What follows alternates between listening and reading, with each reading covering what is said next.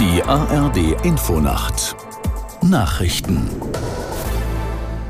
um 22.30 Uhr mit Martin Seiler. Angesichts der aktuellen Hochwasserlage hat Bundesinnenministerin Faeser den vielen Helfern vor Ort gedankt. Faeser sagte der Rheinischen Post, was die Einsatzkräfte leisteten, verdiene größte Wertschätzung und Respekt. Aus der Nachrichtenredaktion Thomas Bücker. Die Ministerin verwies darauf, dass die Lage vielerorts angespannt bleibe. Es gehe darum, auch in den kommenden Tagen Deiche und Dämme zu sichern und gemeinsam mit den Feuerwehren alles zu tun, um die Bevölkerung zu schützen und Menschen in Not zu helfen. Vor allem in Niedersachsen, Sachsen-Anhalt und Thüringen kämpfen Einsatzkräfte weiter gegen das Hochwasser.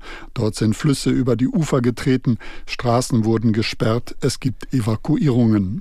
Die scheidende niederländische Finanzministerin Kaag wird neue UN-Beauftragte für humanitäre Hilfe und Wiederaufbau im Gazastreifen. Das teilten die Vereinten Nationen mit. Kaag soll ihren Posten am 8. Januar antreten. Die Personalie folgt auf Verlangen des UN-Sicherheitsrates. Die Niederländerin soll die Hilfe für die etwa zwei Millionen Notleidenden im Gazastreifen koordinieren. Schweden ist der NATO-Mitgliedschaft einen Schritt näher gekommen. Im türkischen Parlament hat der zuständige Ausschuss den schwedischen Beitritt gebilligt. Als nächstes kann das gesamte Parlament in Ankara darüber abstimmen.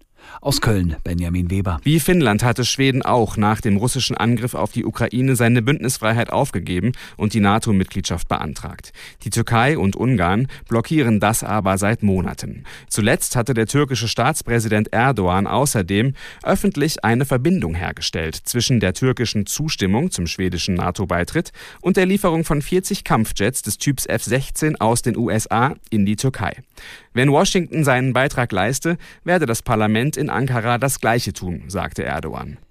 Im Zusammenhang mit dem Terroralarm für den Kölner Dom hat die Polizei eine Wohnung in Wesel durchsucht. Sie nahm fünf Männer in Gewahrsam, von denen vier wieder freikamen.